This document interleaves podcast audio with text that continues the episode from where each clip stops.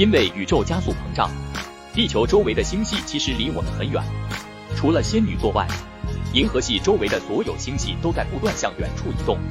很难想象未来的宇宙会有多空。暗能量是宇宙加速膨胀的背后。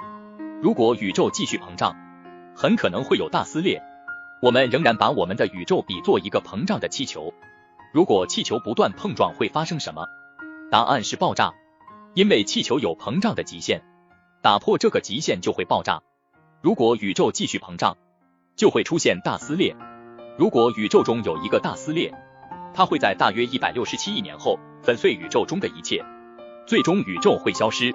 随着撕裂，宇宙中的能量会进入其他空间，一切都会消亡。第三个结局大收缩。很多科学家认为，未来的宇宙不会被撕裂，而是会有一个大收缩。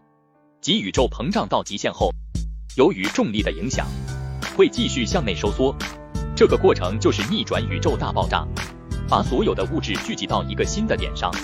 如果未来宇宙真的收缩，颠覆认知的是，我们的宇宙可能不是第一次出现，而是一直在重复爆炸和收缩的循环。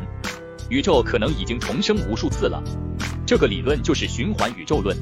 诺贝尔奖获得者彭罗斯就是这个理论的支持者。